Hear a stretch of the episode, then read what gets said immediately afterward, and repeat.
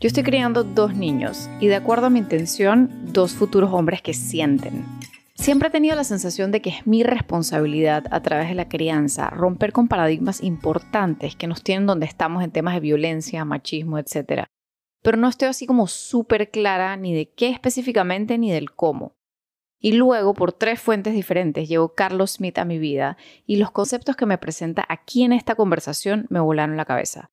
Nos habla de la masculinidad como elemento performático, de su estructura jerárquica y de la violencia que nace como respuesta a la evasión del sentir, porque no es permitida, entre otras joyas. Luego de la entrevista bajé algunos de estos conceptos a papel en mi cuaderno para integrarlo y poder traerlos a mi hogar. Y antes de irnos al episodio, te quiero invitar a formar parte del podcast en mi página de Patreon. En el mes de julio inauguré el Club de Journaling, que si no has escuchado esta práctica, es mi herramienta principal para alinear mi hacer diario con mi corazón y mis sueños. Porque la del trabajo y las mil tareas es la misma que sueña y digiere sus emociones con pluma y papel. De manera que todo vive en un solo espacio sagrado que es mi cuaderno, contrario a tener siete libretas diferentes. Yo soy una y no me gusta sentirme fraccionada. Me enamora compartir este viaje con intención a través de la pluma y papel. Opcional, con stickers, washi tape, marcadores y escarcha. Te quiero compartir tres opciones para navegar juntas con intención. La primera es apoyar la calidad de este podcast con un aporte de 5 dólares al mes, que además te da un 5% de descuento en todo lo que yo ofrezco. La segunda opción, por 10 dólares al mes, es literal crear conmigo. Es la oportunidad de poder participar como audiencia en vivo de todos mis episodios. Sabes que a veces me toca borrar cosas porque me paso de salvaje y de esta manera podrías vivirlo inédito y en vivo y además aportar con tus preguntas al contenido, sumado a un 10% de descuento en toda mi página. Y la tercera, donde está todo el poder, una membresía a mi club de journaling que te da los beneficios anteriores y te incluye participación a mis fiestas mensuales de journaling por 20 dólares al mes. Este club me tiene el corazón alborotado, creando mil ideas y talleres para multiplicar tu luz y los milagros que viniste a vivir. Tendremos encuentros todos los meses. No puedo esperar a vivirlos todos contigo. Y bueno, volvemos a la conversación con Carlos Smith, que me dejó filosofando y viendo la vida con otros lentes. Espero que la disfrutes tanto como yo.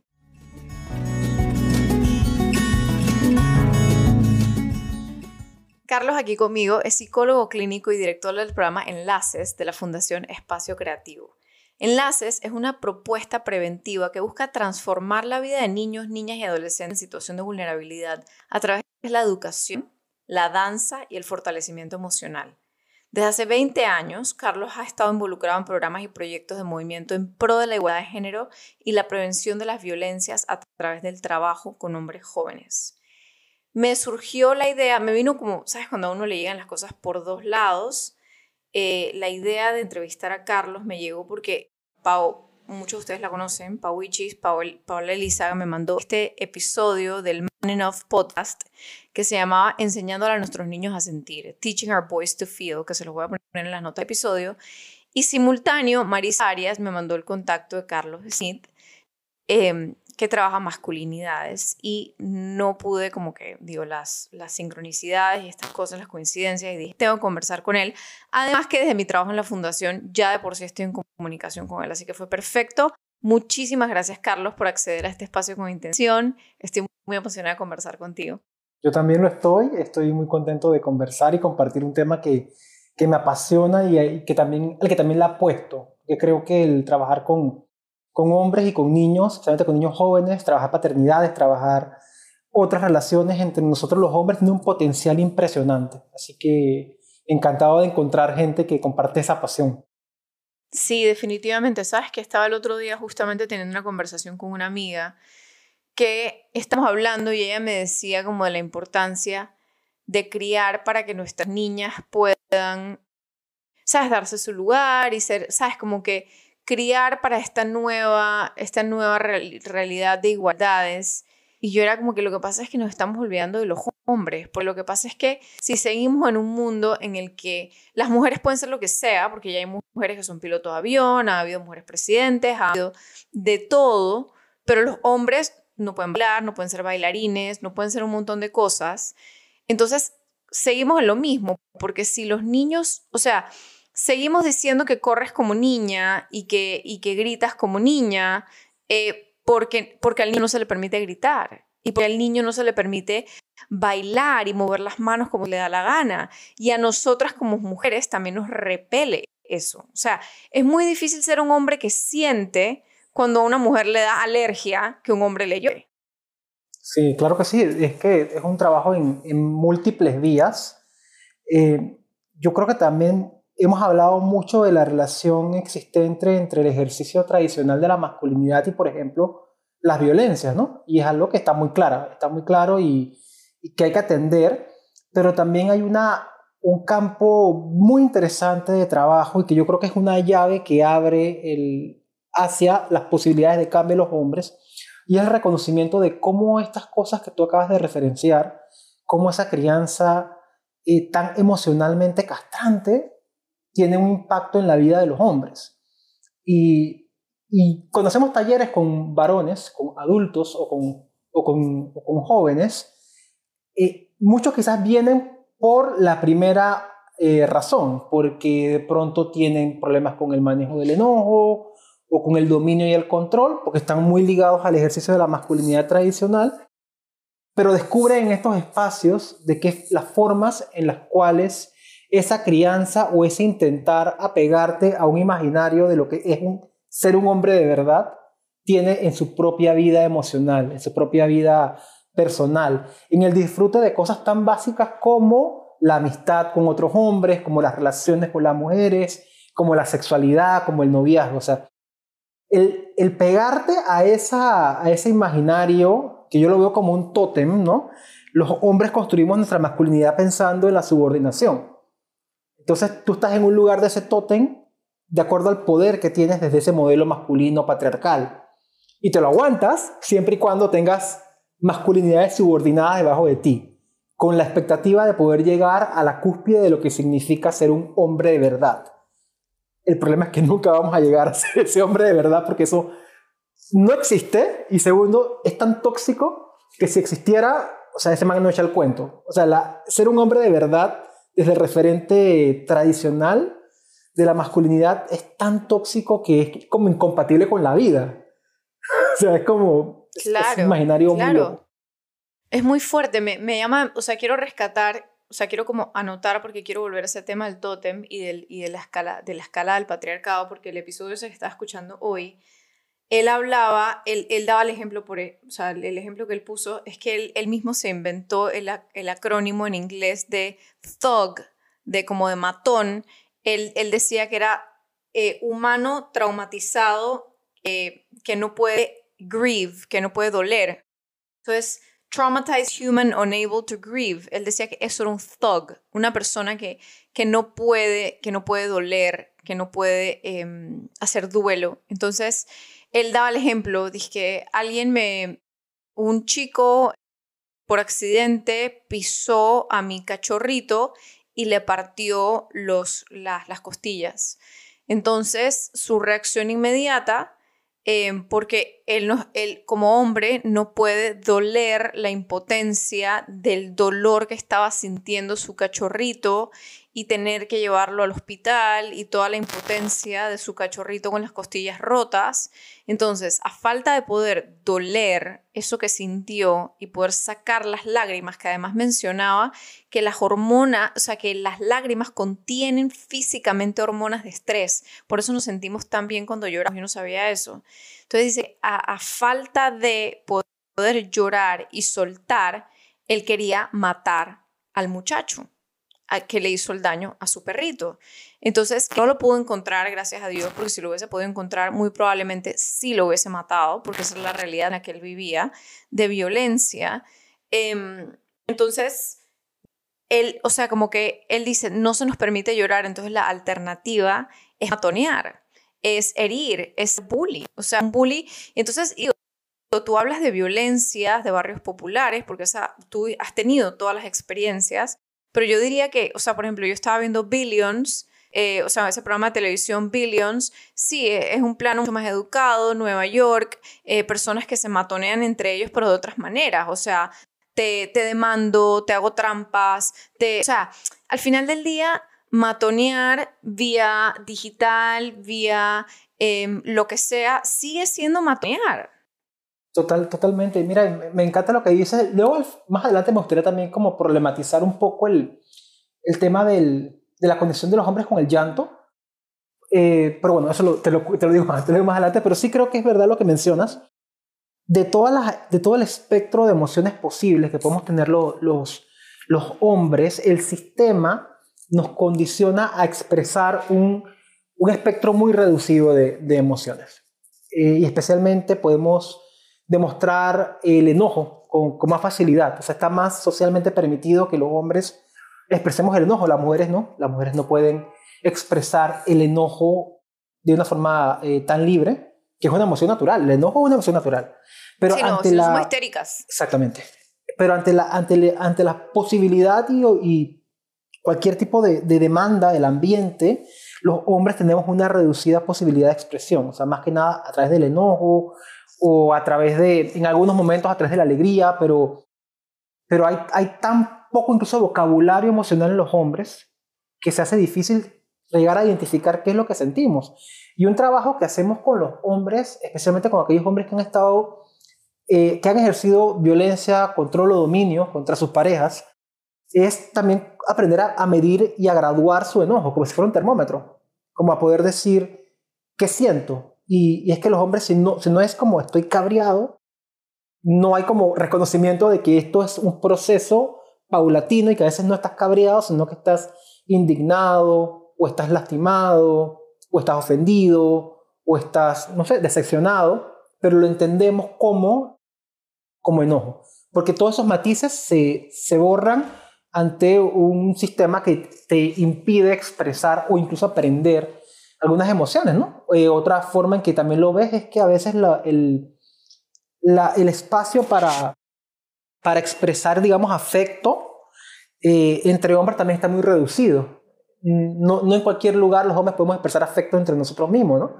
Se reduce a veces a las canchas o se reduce al bar, pero, pero no podemos tener conversaciones profundas o acerca de nosotros mismos, de nuestros afectos, eh, sin, sin, ¿sabes? Sin, sin algunos elementos que mediaticen, como algunos contextos, como en el fútbol o en el deporte o, en la rumba, ¿no? Entonces, como hay, hay, hay mucho espacio para también trabajar y fortalecer la expresión emocional desde los varones en espacios seguros. Sí, y creo que ese permiso de alguna manera u otra lo ha, lo ha reclamado el movimiento, eh, el movimiento, me incomoda tanto. La, la variedad del espectro de la comunidad LGBT, ¿sabes? Como que toda la, o sea, todo ese espectro, o sea, todo el arco iris ha reclamado la habilidad de sentir y expresar y vivir su divino femenino. O sea, acuerpar su creatividad, su expresión, su descanso, su gozo. Entonces a ellos sí se les ha, ellos mismos lo han reclamado como algo que está dentro. Mira que el concepto comienza como gay, es una persona que es feliz, es una persona que es alegre. Entonces como que ellos se apropiaron y, o sea, lo acuerpan, o sea, de manera que ya yo me liberé contra el mundo, o sea, ya yo me liberé contra la expectativa de que a mí solo me pueden gustar los hombres y que me tengo que comportar de cierta manera y que tengo que ejercer ciertos cargos en la vida. Entonces, como ya yo me, ya yo rompí el sistema, ya yo me fui contra, ya yo puedo hacer lo que se me da la gana, entonces yo puedo ser feliz. Y yo puedo abrazar a otras personas y yo puedo querer y yo puedo hablar con mujeres de los temas que a mí se me da la gana. Pero la realidad es que todos los hombres quieren acuerpar, descansar, crear, eh, llorar, sentir. Entonces, o sea, es súper bueno de que la comunidad LBGT, tres puntos suspensivos, logre, o sea, logre vivir esta, realidad porque nos la merecemos todos, o sea, nos la merecemos hombres y mujeres, todo el mundo nos, nos la merecemos, pero ya es hora de que todos los hombres, o sea, todas las identificaciones de género, sexual, preferencias, todas las preferencias, todos los seres humanos. Reclamemos nuestra, nuestra disponibilidad de sentir si somos mujeres histéricas, altos, bajos, tristeza, no tristeza, eh, ser, por amor a todos, ser. O sea, como que no todos tenemos como las casillas, no puedes hablar muy duro, no puedes hablar bajo, no puedes sentir muy alto, no puedes sentir muy bajo. se, se nos limita a todos, yo creo. Sí, sí, sí. Y de hecho cuando hacemos pues, trabajo con, con, hombres, una de las primeras preguntas que le hacemos en los círculos de inicio, cuando empezamos pues, a hablar acerca de la construcción de masculinidades, es cuándo fue la última vez que le dijeron o que se sintieron, que les expresaron de forma directa o indirecta la frase, pórtate como un hombre. Y usualmente es muy reciente. La mayor parte de, los de los varones nos hemos sentido que, que se nos demanda de nosotros ser hombres de verdad con, con, relativa frecuencia. O sea, muy frecuentemente a las mujeres, no sé, a ti, Ani, ¿cuándo fue la última vez que te dijeron, pórtate como una mujer? O sea, de hecho, como que tiene una, una connotación. Tiene connotación negativa. O sea, mira que Nike hizo toda una campaña alrededor de Run Like a Girl, corre como niña. Y, entonces sale todas estas mujeres que son unos, unas salvajes ganando medallas olímpicas. Dije, pues, ¿cómo corre ella? Ella como, como, corre como mujer. Entonces, como que ya estamos rompiendo los espacios y las mujeres estamos rompiendo muchos de esos espacios, pero los hombres no. O sea, los hombres heterosexuales siguen encasillados en estas cuadrados espantosos. Hay una serie de mandatos que tenemos que cumplir los hombres y desde que nacemos nos crían de esta forma, ¿no? Y hago en este momento quisiera como hacer una, una pausa y, señalar que es muy injusto cuando socialmente se le atribuye a las mujeres la culpa del machismo masculino, ¿no? Porque dicen, los hombres son machistas porque las mujeres los crean machistas. Eso no es verdad. es que los hombres y las mujeres hemos sido socializados, hemos crecido en un patriarcado. Y yo que tengo hermanas, cuando mi mamá hacía cosas que hoy, al día de hoy, yo considero que sí podían ser de corte machista, ¿no? Como que ella tuviera, mi hermana tenía más responsabilidades en el hogar que yo en algún momento, tenía menos libertades que yo en algún momento, aunque yo era menor. Eh, no creo que lo hacía con el interés de crear, de criar un machista. Simplemente decía, chuso, esto es así, así es como, como me criaron a mí. Uno replica la forma en que lo criaron, pero no es la intención de, crear, de criar machistas. ¿no? O sea, no es la culpa de las mujeres, porque hombres y mujeres hemos sido socializados en el machismo. Y esto no se trata, no se trata de culpa, se trata de ser responsables. Una cosa que hablamos siempre con los varones cuando trabajamos en grupos es que nosotros no somos culpables del machismo, pero somos responsables de hacer algo al respecto. O sea, es nuestra responsabilidad empezar a revisarnos, es nuestra responsabilidad de empezar a generar, a cuestionarnos y a, generar cambios, ¿no? O sea, no se trata solamente de sentirnos culpables por ser hombres, porque no va por ahí la cosa. El asunto es qué podemos hacer para, para ser mejores hombres. Entonces, como te decía, sí hay una serie de mandatos que cumplimos, ¿no?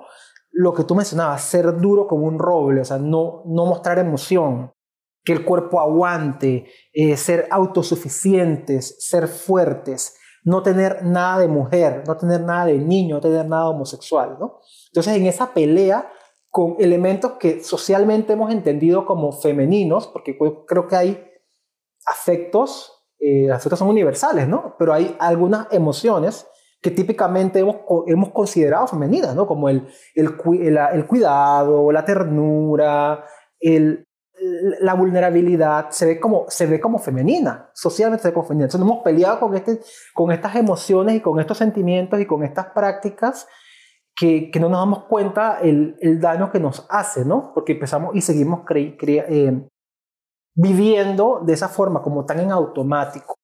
Y esto esto me lleva pues a un, a, un, tema puntual. Para poder hacer cambio, yo te lo decía, pues como que mi trabajo no va desde la crianza, sino desde trabajar ya con adolescentes, con varones.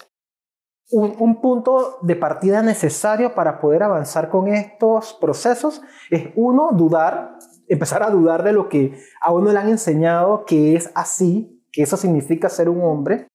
Y em, también el elemento, pues como te decía, de la responsabilidad, pero quizás uno de los principales motivadores o impulsores de estos procesos personales de cambio es empezar a ver las ganancias que uno tiene cuando empieza a renunciar a esa carrera frenética e infructuosa de encajar con el molde.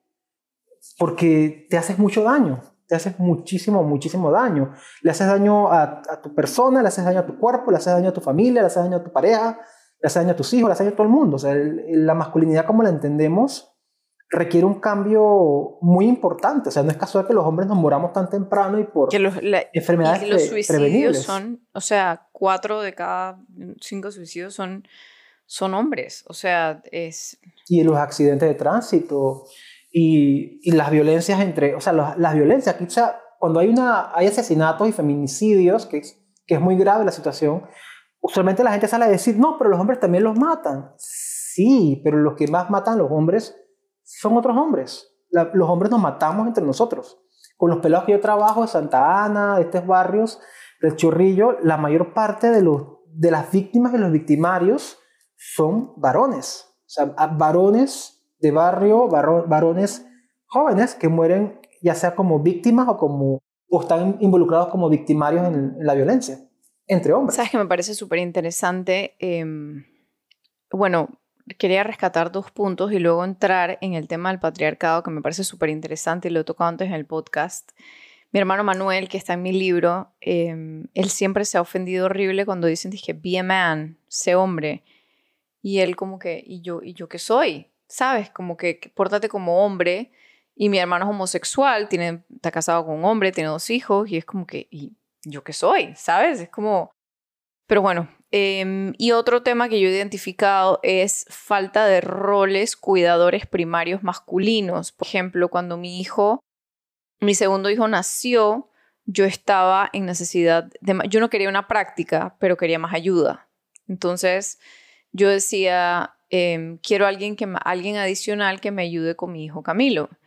Entonces circulé una, una, volante y entre mis, entre, mis, entre mi gente, mi staff de campamento, que son súper amorosos, súper espectaculares, y alguien me preguntó, oye, ¿tiene que ser mujer? Y dije, bueno, la verdad que no.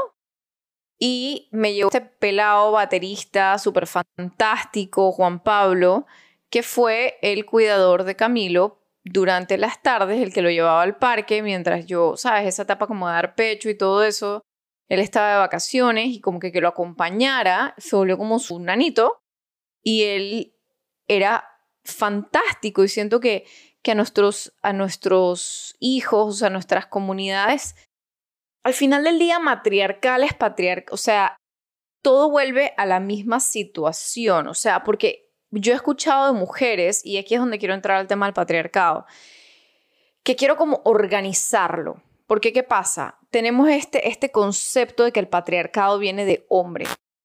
Y no es así. El patriarcado también puede ser ejecutado y, enabled, como hecho, eh, habitado por la mujer, em, por estas sociedades. Para mí, en mi definición, y, quiero como tocarlo porque quiero saber tú qué opinas, porque tienes esta mirada súper interesante, lo que mencionaste de la pirámide. Por ejemplo, el concepto de que en el patriarcado el poder está afuera. O sea, la intuición hay que matarla. O sea, la intuición no existe, el poder está en el hacer, tu valor está sobre quien tú eres y tu trabajo, y tu valor está sobre el que te pone el que está más arriba tuyo. Me, interesó, me pareció súper interesante porque em, muchos sistemas militares, médicos, em, muchos sistemas que ponen el poder afuera, son de rangos, ¿no? Tienes el, general, el tal, el tal, el tal, y yo puedo ser el, el soldado porque yo sé que después voy a ser tal.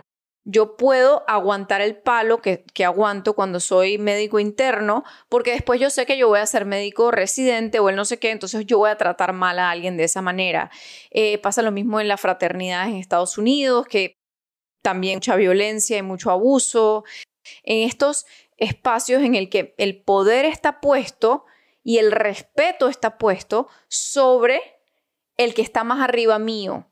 Y ese, y ese, y ese respeto se lo merece porque está arriba mío y no porque todos tenemos un respeto intrínseco a nuestro ser, o sea, que con el que nacemos. Y creo que mucho del trabajo que tú estás haciendo es aprender a valorarnos desde el ser, sin, sin escalafones, sin, sin nada. Me encanta lo que dices. Mira, no había considerado esa perspectiva de, cómo el patriarcado también rechaza la intuición. Y ahí podría, pero sería como material para otro podcast, reflexionar mucho de cómo la intuición ha estado también perseguida, ¿no? Es, una, es, una, es un saber muy perseguido. Pero sí, precisamente la, la, la masculinidad es bien, es bien curiosa Porque sí, el patriarcado tiene estos mandatos de ser duro, ser fuerte, demuestra el éxito. La masculinidad es bien teatral, es bien mítica. La masculinidad se demuestra a través del poder, es performática. O sea, tú no, no es que tú eres un hombre solamente, es que tú eres un hombre tiene que demostrarlo. O sea, tu vecino ve el carro que tú tienes y si tu carro, o sea, a todos los niveles hay locura, ¿eh? O sea, gente que se hiperendeuda por un carro. Total.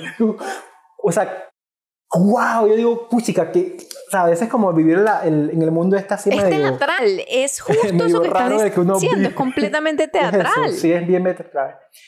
O sea, es lo mismo, es lo, estamos hablando de lo mismo, el mismo sustrato, el tipo que se compra un carro que cuesta un pocotón de plata y que hace mucho ruido, que de pronto el, el, el, hombre que trabaja en la construcción, que se mete tres, cuatro sacos de cemento encima eh, para demostrar que es muy hombre, o el adolescente que cuando pasa una chica por la calle y está con otros adolescentes, le dice cosas de las cuales, estando en privado, quizás se avergonzaría.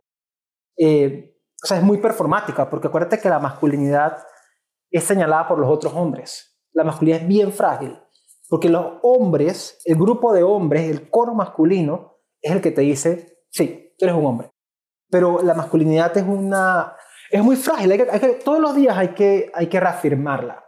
Si no se reafirma todos los días, se pierde esa condición subjetiva y se reafirma frente a otras personas. O sea, tú no puedes, como se ha sido construida, tú no puedes sentirte cómodo con tu masculinidad porque tú necesitas que otros te digan, en efecto, eres un hombre, y esos otros son otros hombres. Y conecto esto también con lo que tú mencionabas hace un rato de los padres y de los referentes masculinos. Eh, el, a ver, la imagen esta de familia nuclear en Panamá, esa vaina es un mito. O sea, esto, en Panamá esa familia no es real. En Panamá hay muchas familias, usualmente son familias extendidas, familias reconstruidas. Yo siempre le bromeo con mis estudiantes que cuando yo soy de barrio, en un barrio de Chiriquí, que para mí era muy raro como eso de... Para mí era muy raro conocer chicos que tuvieran a su papá y a su mamá juntos. Para mí era como, en serio, o sea, qué, qué raro, o sea, tu papá viven juntos, eso está como, para mí era muy, muy curioso, cuando llegué a la universidad, era como que, ah, en serio, o sea, saber, o sea, era, era tan de barrio que, que me sentía raro cuando me encontraba con gente que tenía de que su papá juntos, porque para mí eso era como, no estaba en mi, en, mi, en mi, ¿sabes? En mi experiencia. ¿Y era, papá juntos o papá presente? Porque también creo que hay un tema ahí, porque en Panamá, o sea, tú ves otros países y otras cosas y hay papás que están separados, pero el papá al final del día es presente, o sea, lleva al hijo, juega con él, se echa en el piso, lo abraza, es cariñoso, le lee cuentos, lo valida en sus emociones. A veces creemos que la paternidad, y esa es parte de la construcción de la masculinidad, se centra en, la, en el proveer, ¿no? En proveer, en, el, en el dar cosas materiales, ¿no?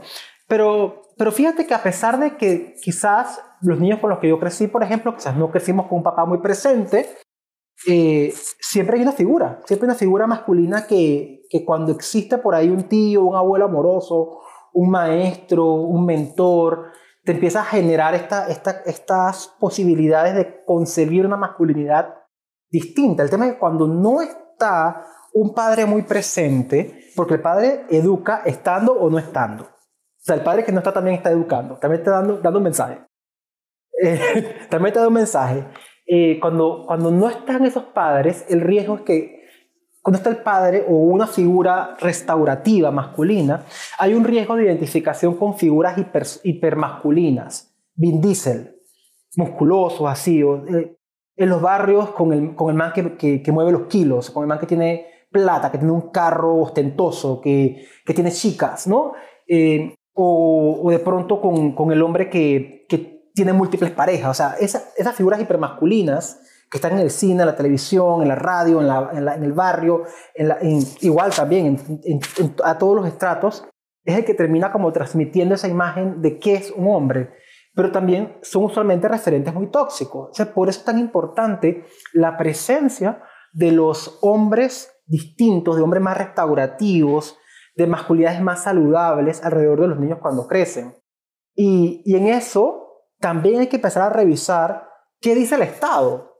Hace unos años tuvimos una discusión acerca de, de las licencias de paternidad, quizás lo recuerdes, Panamá es una vergüenza. Panamá creo que era un día de licencia y lo subieron creo que a tres.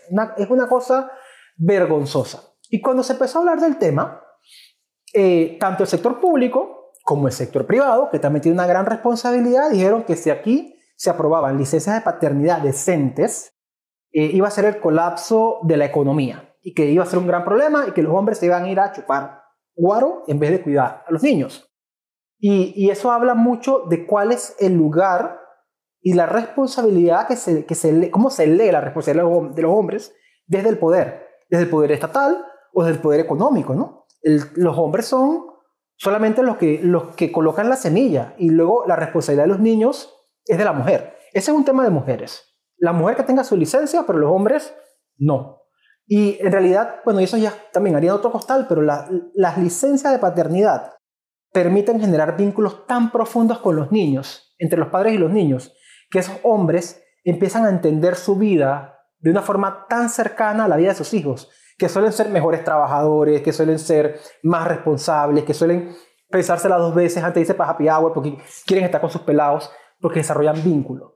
Entonces, ¿cómo la política pública, por ejemplo, podría generar una generación, desde la política pública, algo tan simple como las licencias de paternidad, podríamos empezar a generar, a impulsar procesos de corresponsabilidad que son buenos para las mujeres, que son buenos para la igualdad de género. Es súper bueno para las mujeres porque las mujeres estamos exigiendo igualdad de salario. Pero ¿cómo vamos a exigir igualdad de salario si tenemos, em, si, por ejemplo, yo, o sea, si yo soy empresaria, o sea, si yo soy dueña de negocio y yo tengo que contratar a un hombre o una mujer, una mujer me va a salir mucho más costosa porque en lo que comienza a tener hijos, me toca estar contratando a alguien cada, o sea, eso lo paga el seguro y no sé qué, pero lo que te quiero decir es que es mucho más complejo contratar a una mujer con lo que uno les tiene que dar que contratar a un hombre, porque tú contratas a un hombre y él tiene que trabajar todos los días todo el tiempo. Y si alguien se enferma, vaya que le den, lo cuida la mujer. Entonces, en cambio, si los hombres tienen los mismos derechos que las mujeres, y las mismas exigencias laborales, entonces el costo, o sea, el, precio de la mujer por su hora laboral sube, porque ya no tanto es que sube, sino que se pone a par con la del hombre. Claro que sí, yo creo que esa es una forma de... La licencia de paternidad es una tremenda estrategia para promover la igualdad de género, como tú bien has, señalado, y tiene beneficios para todo el mundo, incluso para la salud de los hombres. Porque los hombres vinculados al cuidado de sus hijos, los hombres que van a la cita de, de control prenatal de sus hijos, tienden a cuidarse más. O sea, hay mucha investigación de cómo la paternidad bien manejada puede ser un elemento potenciador de bienestar para los niños y las niñas, para los hombres, para las, para las parejas.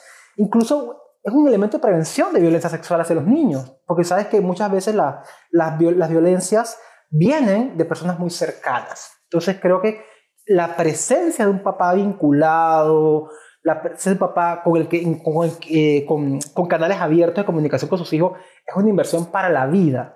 Eh, y es una apuesta muy linda. O sea, los que, como te decía yo, desde mi propia experiencia, que no tuve la oportunidad de crecer con mi papá, ya tenemos una relación saludable, pero fue un proceso que me costó plata, ir a terapia durante, durante, mucho tiempo para poder reconstruir esa relación y encontrarme en un lugar bonito pero también hay cosas que me hubiese gustado vivir con mi padre. Eh, lastimosamente, pues no se dio, pero cuando no tenemos esa posibilidad de reparar, usualmente quedamos repitiendo las cosas. Y, es, y esa es la, la parte pues, más, más dolorosa del asunto.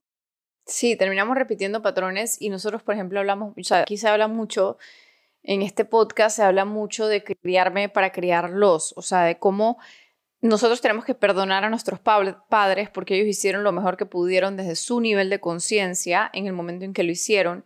Yo estoy haciendo ahorita lo mejor que puedo desde mi nivel de conciencia.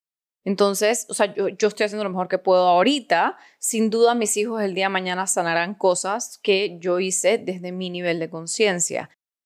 Lo importante es que cada vez esa conciencia esté más elevada, de que seamos más conscientes de las cosas, de las reacciones versus las respuestas, de qué patrones, de, y por eso este podcast se llama con intención, porque tú eliges qué quieres hacer, o sea, tú puedes decir, yo siempre doy este ejemplo que decía Jimmy González en el episodio, en uno de los dos episodios que grabé con ella, que ella decía, por ejemplo, yo organizo mi casa, me gusta tenerla súper organizada, al principio lo hacía porque mi mamá lo hacía y luego lo hacía desde la herida.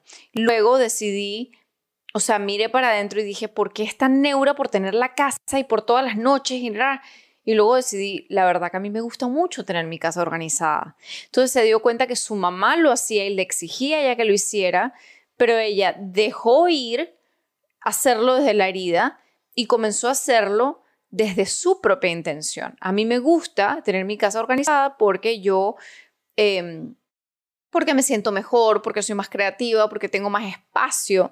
Entonces, como que el ejemplo de esto lo que quiero llegar es que nosotros decidimos qué queremos replicar, de, o sea, no significa que no vamos a enseñar lo que enseñaron nuestros padres, porque cuando estoy enseñando lo contrario a lo que me enseñan mis papás, si mis papás ahorraban demasiado, entonces yo doy de más, eso es el mismo problema, es la media, pero dada la vuelta.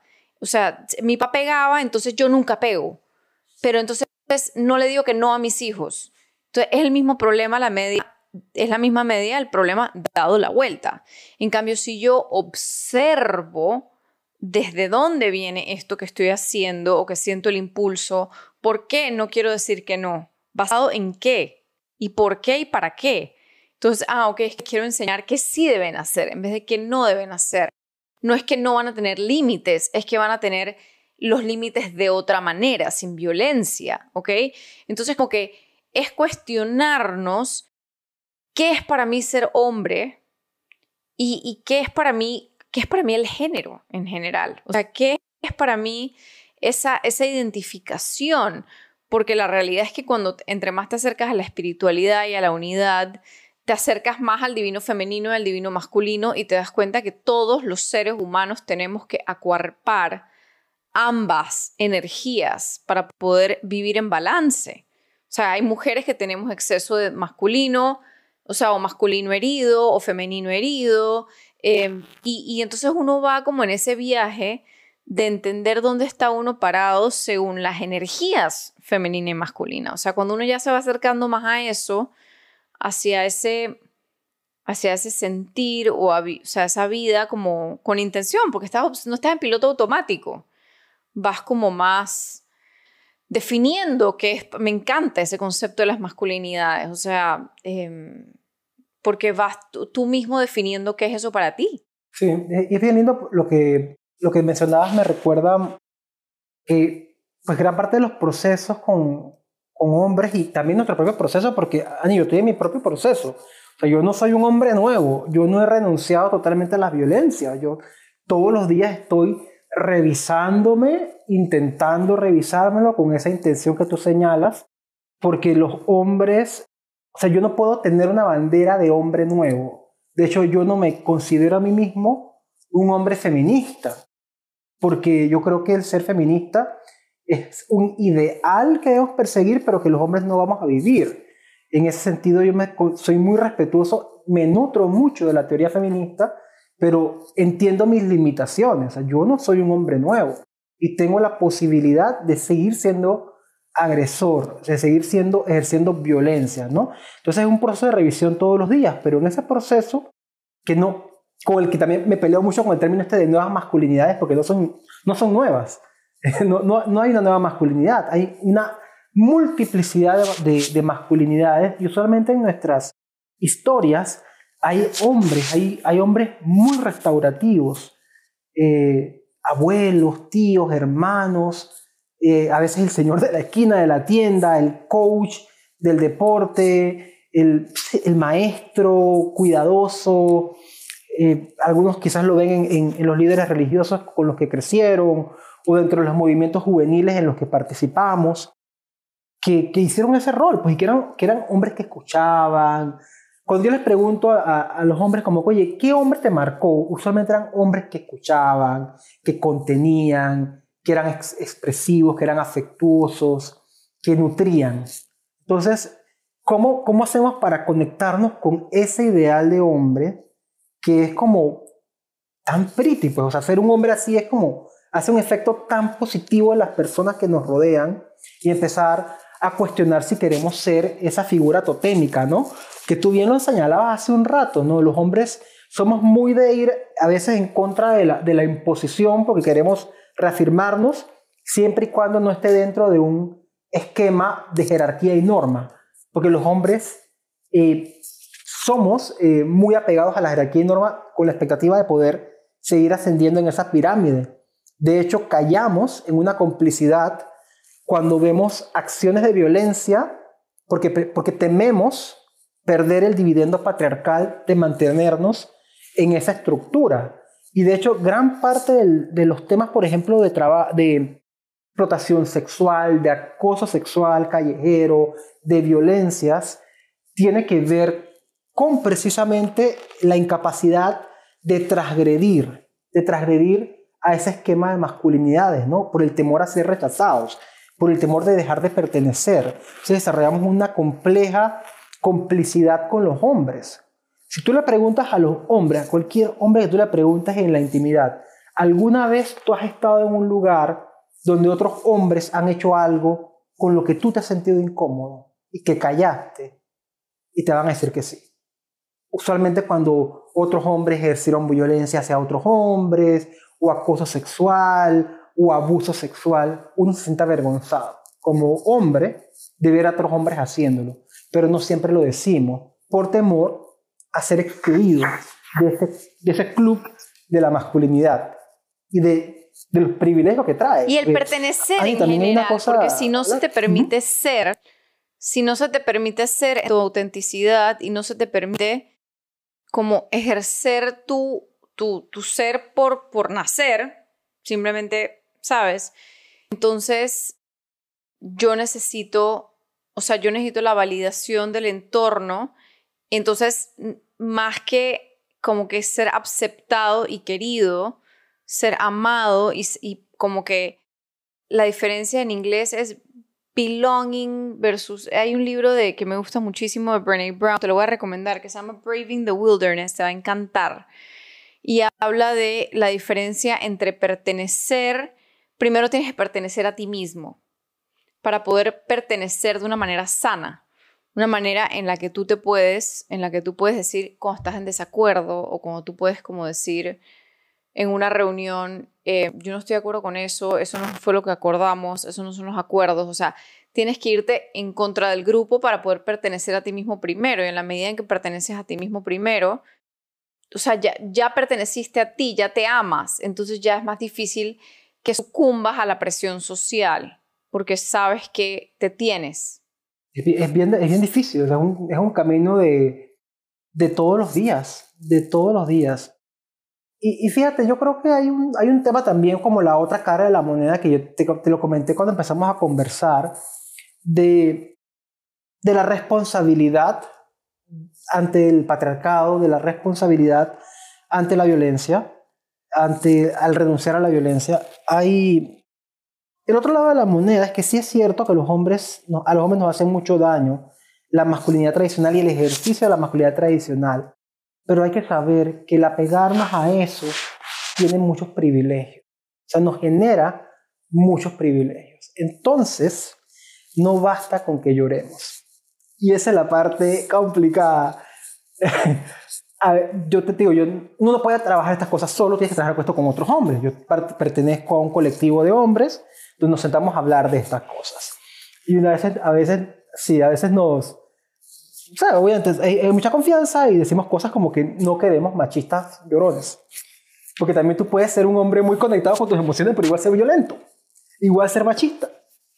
Eh, y puedes utilizar el llanto como una forma también de controlar y de violentar y de manipular.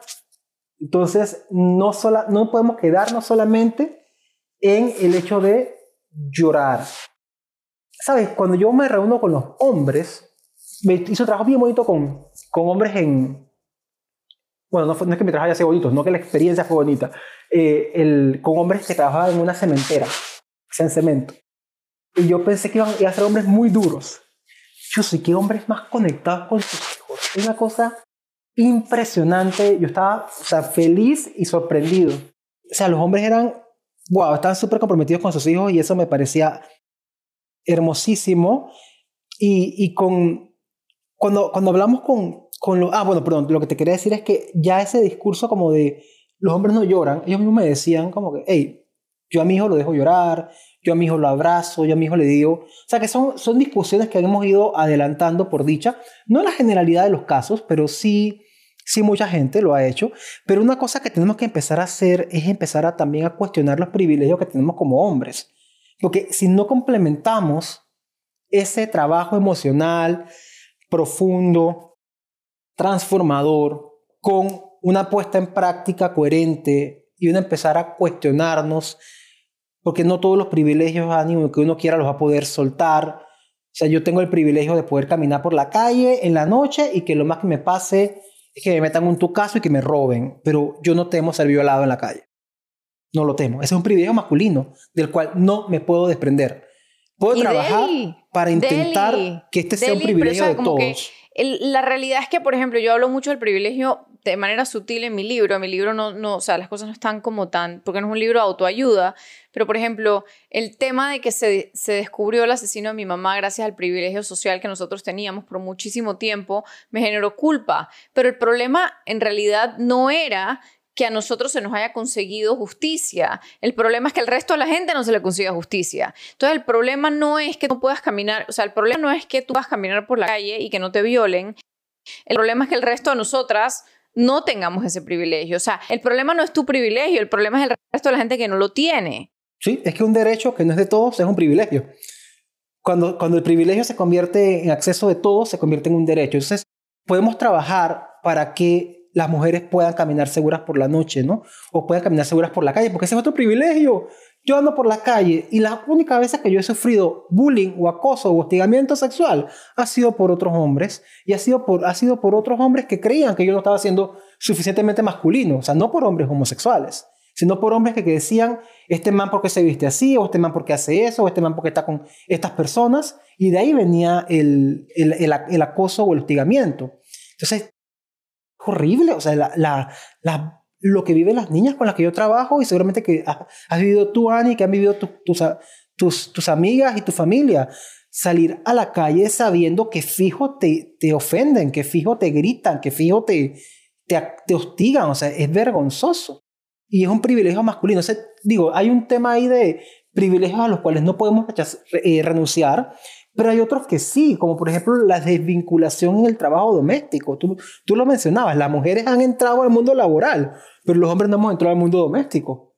Entonces, por más, o sea, la, la, el, cuando tú eres una mujer, tú tienes hijos y está estadísticamente eh, descrito y está muy bien probado que el crecimiento profesional de las mujeres se, se hace más lento o, se estanca, lastimosamente, pero no por, no por la maternidad, es por la falta de implicación de los hombres en el cuidado, ¿no? Pero es fácil porque, Ani, tú fuiste criada mujer, como una mujer en esta sociedad y es posible que cualquier persona, mi esposa, cuando tengamos hijos, ella sienta que es su responsabilidad y yo puedo dejar de lado esa responsabilidad porque digo, ah, no, si ella se siente cómoda con eso, que se levante en la madrugada a cambiar pañales, ¿no? Maravilloso.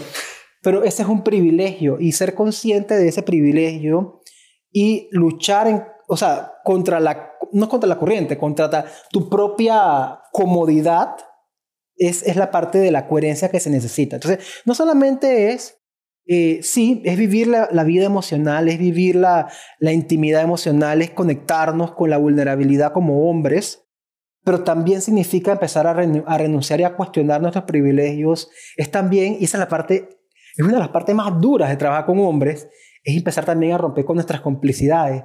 Porque nadie quiere ser el amigo que nadie invita a tomarse la cerveza porque siempre sale con una vaina, pues, de que, ah, este man siempre con, con sus cosas, pero es parte también del, del trabajo y también es construir y trabajar para que tengamos una sociedad más justa, no violenta, igualitaria, ¿no? O sea, es un, es un, trabajo más amplio. No se trata de ser aliado, porque esa figura también está muy cuestionada, o creernos que somos los nuevos hombres. O sea, hay un tema de humildad de proceso. Hay una, una humildad básica de proceso. Cuando yo me crea un nuevo hombre, seguramente voy a meter las cuatro patas.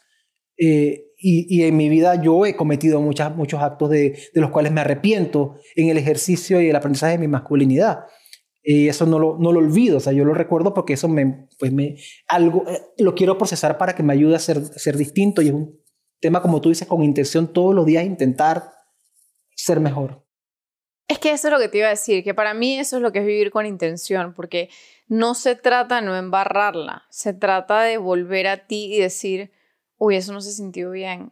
Por ejemplo, otra vez me pasó que pasé un fin de semana eh, entre amigos y había un amigo que hacía muchas referencias como, como, ya se me olvidan, pero expresiones muy comunes en Panamá como sobre la, la homosexualidad, como que si no estás tomando, entonces dije, oh, no sé qué, y también dije como que, ay, se te moja o no sé qué, cosas así, pues, o sea, se me olvida como que las expresiones usaba, pero em, yo no tuve como la capa, o sea, no tuve la fuerza para decir, em, oye, eso estamos súper feo, o sea, en verdad tú estás diciendo eso, como que me costó como que decirle, entonces lo que hice fue como que al rato de, de o sea, como que al día, o sea, ese día hice como ese check-in interior y dije como no se siente bien que me estoy quedando callada, ¿sabes? Como que va en contra de mis valores, que, me hago cómplice de eso en la conversación cuando en realidad podría pararlo de una manera muy sutil. Entonces lo que hice al día siguiente fue que de alguna manera como que, pobre hermano mío, siempre termina siendo como mi tótem, pero usé, o sea, eché el cuento como de mi hermano, es que mi hermano eh, por ejemplo, le ofende horrible cuando dicen que como hombre, porque entonces yo qué soy, entonces, ¿sabes? Como que no, porque él está casado con un hombre, tiene dos hijos, entonces que uso ese ejemplo para entender como que en verdad, o sea, no puedes usar esos ejemplos alrededor mío porque mi hermano es, mi hermano es gay y eso en verdad no está cool conmigo. Entonces como que encontré una manera un poco más cobarde de decirlo, pero bueno, ahí se acabó ahí se acabó y ahí nos quedamos hablando como que él mismo sacó el tema, como que no, y entonces no somos respetuosos y a veces usamos estas expresiones y ves que sí, total, y como que lo terminamos hablando como en tercera persona, sí, como que no fue él, pero, pero igual quedó como, o sea, de alguna manera a lo que quiero llegar es que cuando uno tiene la intención, por ejemplo, mis valores son estos y yo quiero sostenerlos y quiero ser congruente, no siempre lo logro y cuando no lo logro no se siente bien y puedo decir después, esto no se sintió bien porque a tal persona le estaban diciendo tal cosa y yo no dije nada, pero la próxima vez lo quiero hacer diferente. Otra cosa que he hecho es, por ejemplo, después acercarme a la persona y decir como que, oye, ayer cuando pasó esto, que yo me burlé de ti por esto, esto no se sintió bien, como sorry. Y muchas veces la persona me dice que no me ha dado ni cuenta. Em, lo cual está X, pero, pero está bien que la persona también sepa de que se podría dar su lugar porque eso no está bien. Em, y creo que para mí eso es vivir con intención, como que ese, ese estarse eh, evaluando sin juzgar, sin, sin darse el látigo, decir, ok, así es como quiero vivir o no. Sí, me parece una linda definición de, lo, de los procesos, ¿no?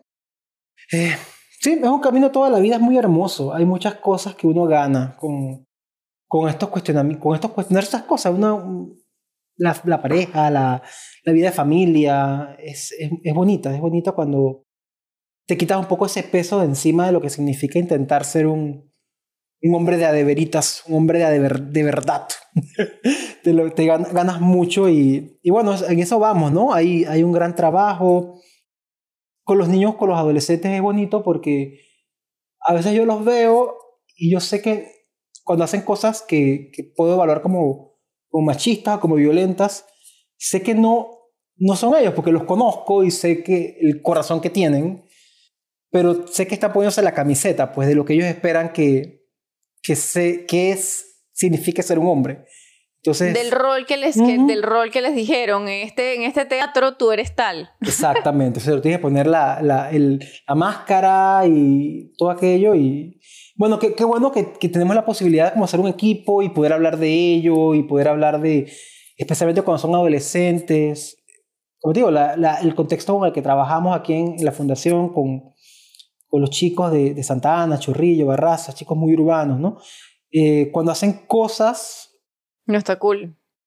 Sí, que pues como, hey, la pasada nos pasó un chico que lo vimos con una, con una niña que no era su novia, ¿no? O sea, como que qué que, que bueno que pudimos tener una conversación con él, ¿no? Y, y como los mismos hombres del equipo, como que, oye, eso no, no, no nos parece que eres tú, no está bien.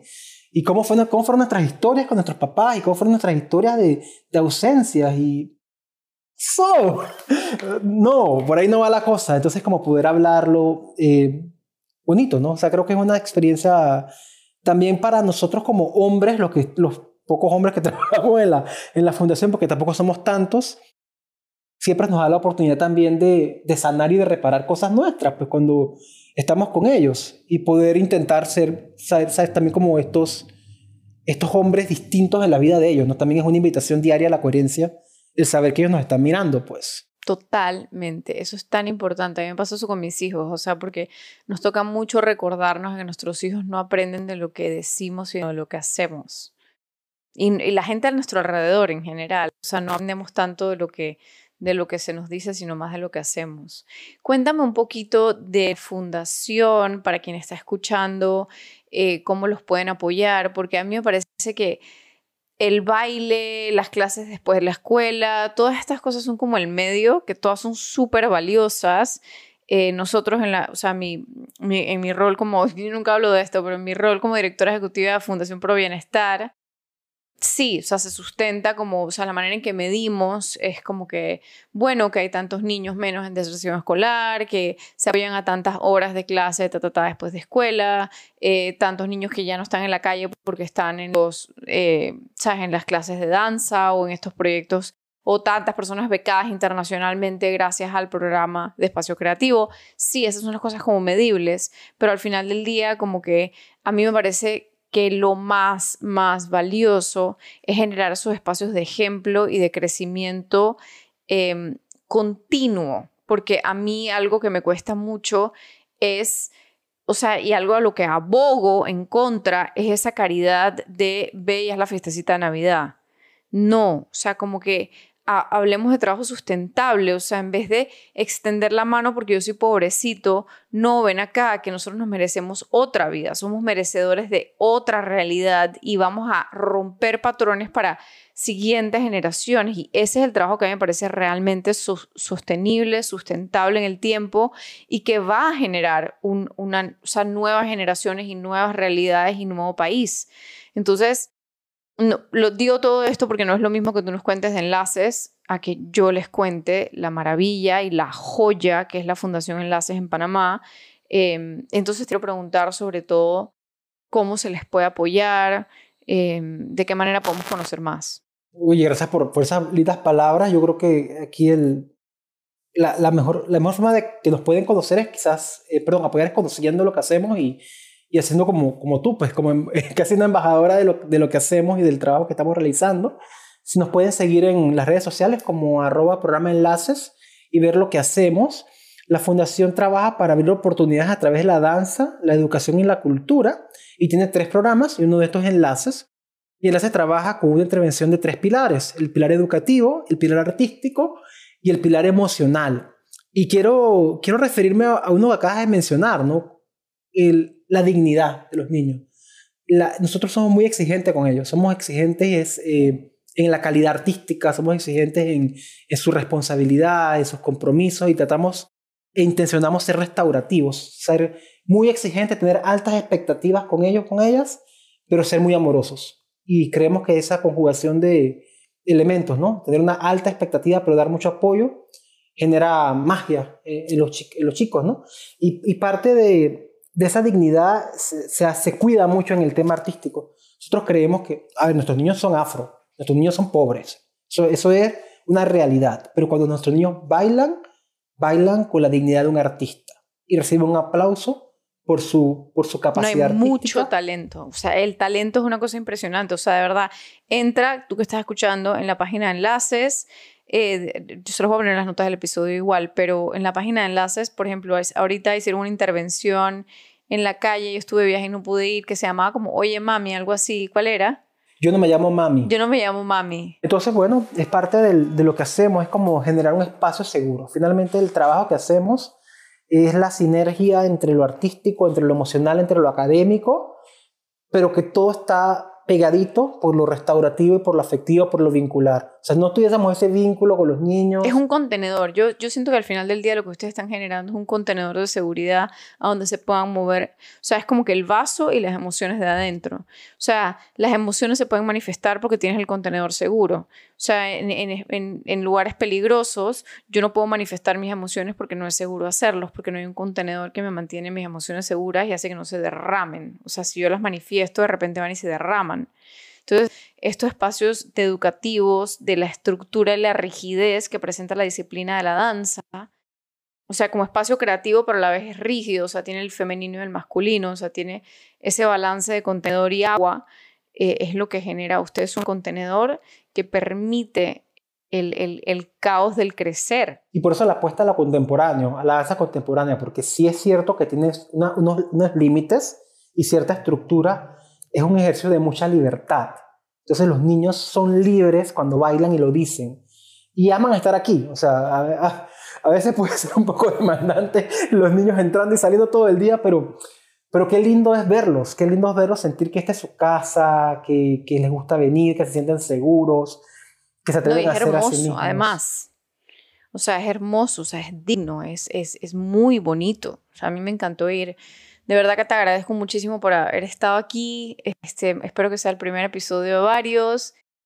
Siento que quedó tela para cortar para otros días y otras conversaciones y sobre todo construir sobre lo que, sobre lo que estás trabajando y que eso va evolucionando y va accediendo a nuevos niveles de conciencia y a nuevos límites, a nuevos techos, a nuevas cosas de lo que es posible.